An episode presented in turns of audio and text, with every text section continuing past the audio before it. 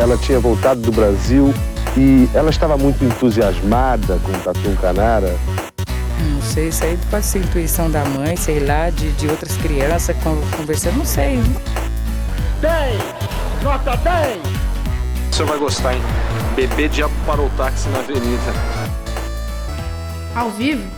É muito pior. Olá, eu sou o Danilo Corsi. E eu sou a Camila Hintzel.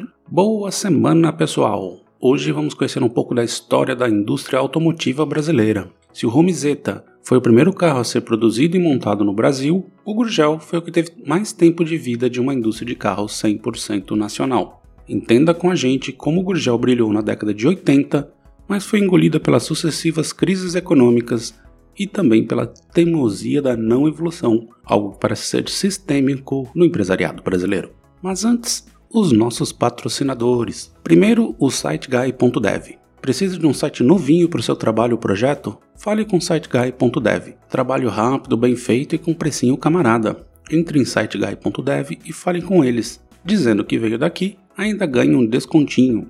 E agora, Camila, o que o Drinco nos mandou hoje? O vinho de hoje é o Alísios Pinot Noir, um vinho brasileiro produzido no Rio Grande do Sul, que tem uma boa acidez e é marcado pelas notas de frutas vermelhas. Bom para acompanhar pizzas e carnes também vermelhas. Este vinho está por 80 reais lá no drink.com.br. Aproveite! Brinde Store? Tchim, tchim. Tchim, tchim. Carajás, único e moderno utilitário brasileiro que atende às mais avançadas soluções de engenharia do mundo. Camila, você tem ideia de quando o primeiro carro apareceu no Brasil? É, começa o século XX? Não, antes. O primeiro carro no Brasil veio em 25 de novembro de 1891. Era um Peugeot trazido por ninguém menos que Santos Dumont. Nove anos depois, Francisco Matarazzo foi o primeiro proprietário de um automóvel a ter placa. Mas antes disso, em 1897, coube ao poeta Olavo Bilac o feito de ser o primeiro motorista a sofrer um acidente de trânsito que foi registrado. Nossa, a gente precisa muito contar a história do Olavo Bilac. Ele colidiu o carro contra uma árvore. Infelizmente, o acidente não retirou sua habilidade em escrever poesias parnasianas patrióticas. Não, só patrióticas. Patrióticas. Não, só eu gosto de algumas coisas do Olavo Bilac, ele era competente. Patriota, estaria lá. Não, é, Estaria lá, estaria lá, mas ele tem umas- uns poemas que são belíssimos. Enfim, segue o barco. Por incrível que pareça, o Brasil sempre esteve na vanguarda da indústria automobilística. Em 1905, o paulistano Paulo Bonadei foi o primeiro a montar um carro no país. Usando um motor de origem inglesa, ele criou um chassi especial. Só que criou um carro tão grande que não cabia na garagem que havia construído. Em 1925, a Estação Experimental de Combustíveis e Minérios, que viria a se tornar o Instituto Nacional de Tecnologia, fez testes com Ford adaptado para rodar com etanol, Nossa, já? já em 25. Caramba! Durante a Segunda Guerra Mundial, com a escassez de combustível, muitos automóveis foram adaptados com equipamento de gasogênio, que basicamente requer carvão para sua combustão. No caso do Brasil, era carvão vegetal, Das minas de Santa Catarina. né? Mas o carro a carvão é curioso, não é? Bem curioso. Você para e enfia um monte de carvão na, no, Exatamente. no motor e ele Tinha que continua. ficar alimentando, igual as antigas Maria Fumaça. Nossa, curioso. E foi na década de 1950 que os carros nacionais ganharam tração. Olha só que trocadilho fenomenal. Na cidade de Santa Bárbara do Oeste, em São Paulo, as indústrias Home lançaram o Homezeta em 1955. No ano seguinte, a Vameg lançou uma caminhonete DKV, que era de origem alemã, né? A DKV era uma, uma montadora alemã. Ela também lançou uma versão abrasileirada do Jeep. Na esteira, a Brasmotor começou a produzir a Kombi em 1957, licenciada pela Volkswagen. Em 58, a Toyota chegou, montou fábrica e lançou o Land Cruiser, produzido exclusivamente no Brasil e o primeiro veículo da companhia montado fora do Japão. Olha, Brasil brilhando na indústria automotiva mesmo. As décadas de 60 e 70 viram a chegada das grandonas no Brasil e de uma outra lendária brasileira, a Puma. A Volkswagen foi a primeira das gringas a chegar, ainda em 59, seguida pela Chevrolet e pela Ford. A Fiat só chegou em 1973. E o estrago que fez, né? A Mercedes-Benz também che- chegou no início dos anos 60, mas sua frota era basicamente de caminhões e ônibus. E esse boom automobilístico dos anos 50 e 60 causa um problema até hoje, né, com essa opção de transporte de cargas por rodovia, deixando o país vulnerável ao setor. Também viu surgir uma empresa 100% nacional que durante um bom tempo ameaçou vingar. Estamos falando da Gurgel. João Augusto Conrado de Amaral Gurgel, nascido em Franca, no interior de São Paulo, em 26 de março de 1926, sempre teve um sonho: fazer um carro brasileiro. Para se formar na Escola Politécnica da USP, ele apresentou um veículo de dois cilindros batizado de Tião. Ele quase foi reprovado, já que o pedido era de fazer um guindaste. Ah, tá. Ele fez pro TCC. TCC. Já formado em engenharia mecânica, ele foi fazer pós nos Estados Unidos e trabalhou na Buick e na General Motors. Voltou ao Brasil e abriu, em 1964, a Macan, uma revenda da Volkswagen que também fabricava os karts, mini carros infantis e um transportador industrial para movimentação de cargas em fábricas e aeroportos, denominado Mocar. Em 1969, ele decide abrir mão da sua concessionária para produzir seus próprios automóveis. No dia 1 de setembro de 79, ele fundou a Gugel Motores SA. O primeiro modelo foi um bug denominado Ipanema, com motor Volkswagen. A grande sacada do bug foi que seu chassi era feito de fibra de vidro, o que, tornava, o, que o tornava muito resistente. O modelo acabou fazendo bastante sucesso, sendo um substituto mais barato para os Jeeps em fazendas, e isso ditou o rumo da empresa, que foi seu sucesso e seu fracasso. Eu lembro do bug. Mas os bugs de hoje não tem nada a ver com isso, né? Não tem nada a ver com isso. Tá. Os bugs que fazem caminhos em Não. dunas no Rio Grande do Norte. Não, não são. Mas não podemos perder de vista a época. O Brasil vivia seu auge nefasto da ditadura militar. Então, em 72, a Gugel lança o Chavante XT, um utilitário estilão Jeep bem parrudo. A inovação do modelo era o chassi de plastil. Plastil foi uma criação de João, uma mistura de plástico e aço que era reforçado com fibra de vidro, basicamente uma fortaleza. Ainda que não haja nenhuma conexão clara com a ditadura, esse chassi bem reforçado veio a calhar para os milicos. O modelo foi testado pelas Forças Armadas e acabou sendo incorporado com expressivas encomendas. Então o cara fez um dinheiro com pedidos militares. militares. Uhum. Mas faz sentido, porque o cara já tava desenvolvendo tecnologia, né? Sim. E como sucesso da linha Chavante, a Gurgel lançou mais dois modelos, o XTC, um jipão quadradão, e o X12, que se tornou o hit da empresa, que era a versão civil do Gurgel militar. O sucesso veio também porque a concorrência era limitada. No Brasil havia o Toyota Bandeirante e o Jeep Willys, todos melhores que o Gurgel, pois tinham tração 4x4, enquanto o Gurgel era só tração traseira. Porém, como existia a proibição de importação, a manutenção era muito mais cara, né, tanto do Bandeirante quanto do Jeep Willys. Em 73, a Gurgel compra um terreno em Rio Claro, também no interior de São Paulo, para montar uma nova fábrica, e também apresentou Itaipu E150, projeto pioneiro em carro elétrico. Que incrível isso, né? Sim. Entre 77 e 78, 25% da produção do Gurgel era exportada. Em 79, no Salão do Automóvel de Genebra, foram lançados o furgão X15 e o X20, uma pequena evolução do X12. O que a gente via na rua na década de 80 era o X12. Não, é outro, a gente vai chegar lá. Ah, tá bom. Em 80, o Itaipu, né, o carro elétrico, sai do papel e é vendido em série para várias estatais brasileiras. Porém, como o carro tinha pouca autonomia e as baterias eram muito caras e demoravam para carregar, tipo 10 horas, o projeto foi descontinuado. Carros a álcool eram um tabu para João. Ele detestava. Segundo ele, a Terra deve produzir alimentos e não combustíveis. Ele continuava só focando em fazer carros a gasolina. Aí, aí errou, né? Errou feio, errou rude. Em 84, ele lança o Jeep Carajás, seu maior carro, com tração dianteira. Porém, dá para dizer que o carro era bugado, levava uma eternidade para trocar a marcha. Também continuaram a atualizar seus sucessos com o X12, fazendo versões mais baratas ou com mais configurações. Também lançaram o XEF, o primeiro mini carro. Mini carro. Mini carro. Nossa, o cara era muito, muito à- frente do seu tempo. assim. Ele era. Se você for pensar assim.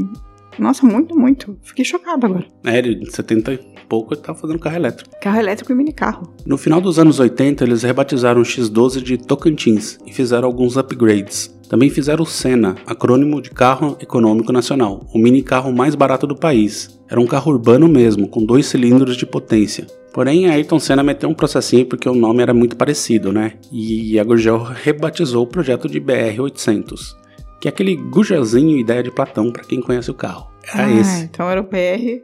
800. Ah, mas ele era o X12. Não, o X12 virou Tocantins. Ah, tá, virou Tocantins. O Senna, O que foi Senna. o, o projeto, aí mudaram pra BR-800 porque o Ayrton Senna falou, "Oh, parece com o meu nome aí. É, eu lembro do. Mas o Senna era com C, né? C. Sim. Tá. Projetado para custar 3 mil dólares, o valor não bateu. Aí o governo Sarney correu em ajuda e deu 5% de IPI à Gurgel. Os concorrentes pagavam 25%. e o preço final era de 7 mil dólares, 30% mais barato que os demais. Legal. Mas olha a pegadinha. Para comprar o carro, você deveria comprar ações da Gurgel. 8 mil pessoas compraram e, para cada, e cada comprador pagou 7 mil dólares pelo carro e cerca de 1.500 pelas ações. Então era mil e... 8.500. Isso. Em 91, a Gurgel tinha uma frota de testes de 5 mil BR-800 na mão de seus sócios. Esse volume representava então a maior frota de testes do mundo. Ah, que interessante. A empresa queria ir além. Ela lançou o Moto Machine, um mini carro com portas transparentes, bem, bem, bem horroroso. Mas então chegou Fernando Collor de Mello, que abriu o mercado à importação e isentou de IPI carros com motor de baixa cilindrada, os famosos 1.0. Da noite para o dia, os carros das montadoras estrangeiras ficaram mais baratos que qualquer Gurgel. Com adendo, eles tinham muito mais recursos e eram muito mais confortáveis. Aliás, esse sempre foi o problema do Gurgel. Seus projetos nunca levavam em consideração qualquer tipo de conforto do motorista ou do passageiro. Andar de Gurgel quase significava sair com algum hematoma depois. Eu nunca andei num Gurgel na minha vida. É um carro duro pra caramba. E duas balas de prata feriram a empresa gravemente. O Fiat Uno, que era melhor, mais barato e mais confortável, e o ainda soviético Lada Niva, um jipão que mesmo importado era mais barato que um Gurgel. Mas o Lada também não era nada confortável. Não, mas é ruim por ruim ele era mais barato. Entendi.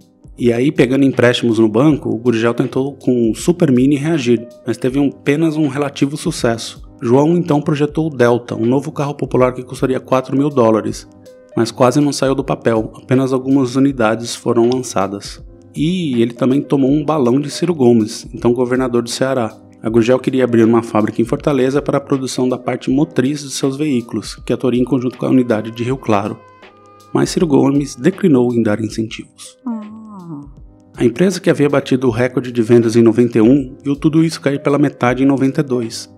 Em parte pela concorrência, em parte pela greve de funcionários da alfândega brasileira em 91, que impediu a chegada de componentes que vinham da Argentina. A quebra no ritmo de produção quebrou o fluxo de caixa da empresa e as dívidas se acumularam. A Volkswagen, com seu modelo 181, similar ao X12, roubou a liderança no setor e abalou ainda mais a Gurgel. Em 93, a Gurgel pede concordata.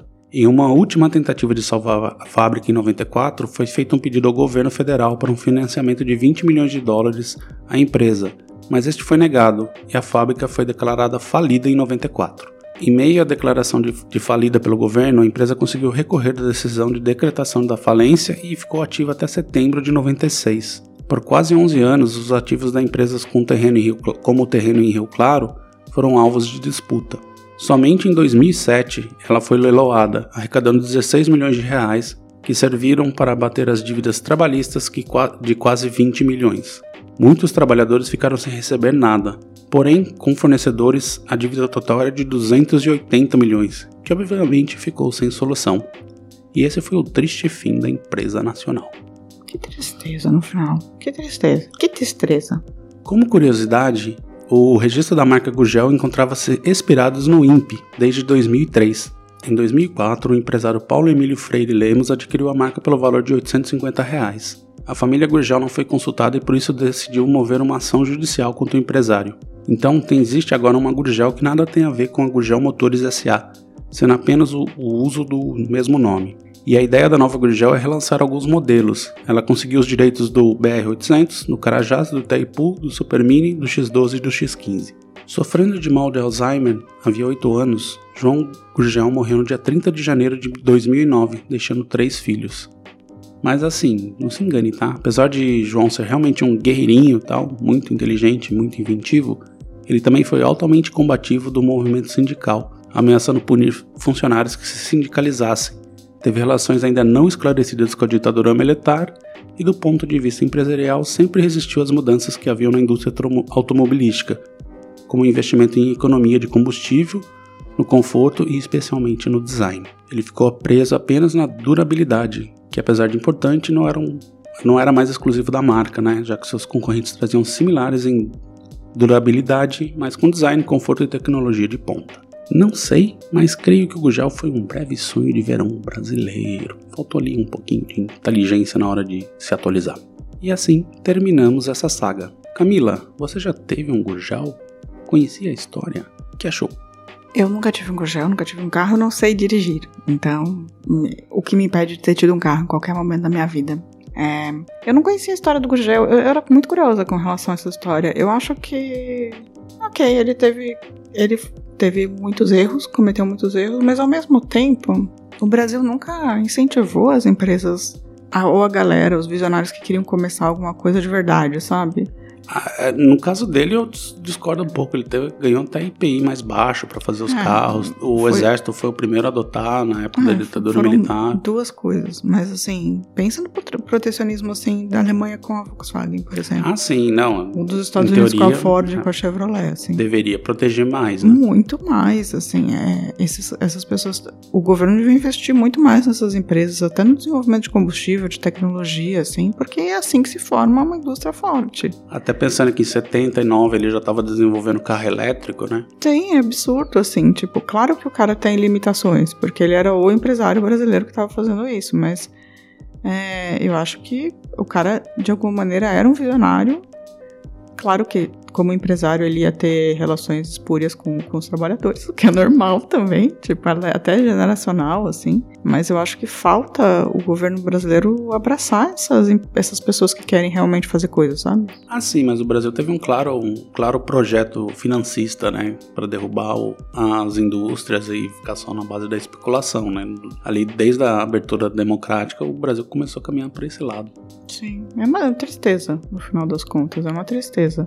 Eu achava o Gurgelzinho muito bonitinho. O BR-800 era bem bonitinho, mas ele era extremamente desconfortável, assim, quando você pensa em retrospectiva, assim, que o Uno já era um carro muito desconfortável, mas ele era muito mais confortável que o, que o Gurgel, né? Eu acho que isso, isso em parte foi a ruína do próprio do próprio negócio, né? Além dos, dos preços, né? Que ele acabou produzindo carros menos confortáveis, com É, Bebiam mais faltou- gasolina. Faltou visão. faltou Exatamente. visão.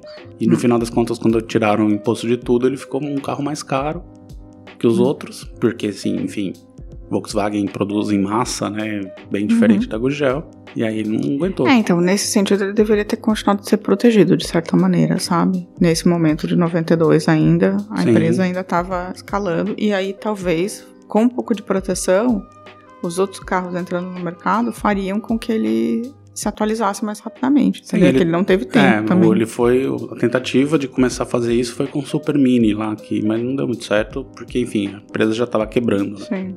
É uma pena. Enfim, uma pena. Bom, agora vamos dar uma pausa e recadinhos? Outro tempo e João Augusto do Amaral Gurgel aproveitou para sonhar e para realizar. Com quatro funcionários e 50 mil dólares, ele criou em 1969 a sua fábrica de carros e nunca parou de inventar e inovar.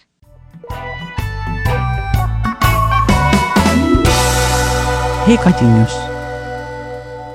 Camila, se alguém aí tem um Gurgel e quiser contar pra gente como faz. Como faz o quê? Pra contar pra gente que tem um Gurgel. Ah, tá. Só pra contar pra gente que eu tenho um Gurgel. acho É. Que, que fazia com Gurgel. É, bem, Ah, ele faz com o Gurgel, que essa pessoa faz com o Gurgel, é, é da cabeça dela, né?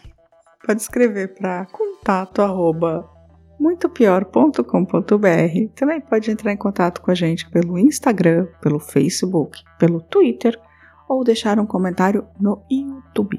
Também comentar no nosso site muitopior.com.br. Exatamente. E agora vocês vão ouvir um barulho porque eu não separei direito os recadinhos, então tô aqui com o computador. Então, se vocês ouvirem um sou eu procurando.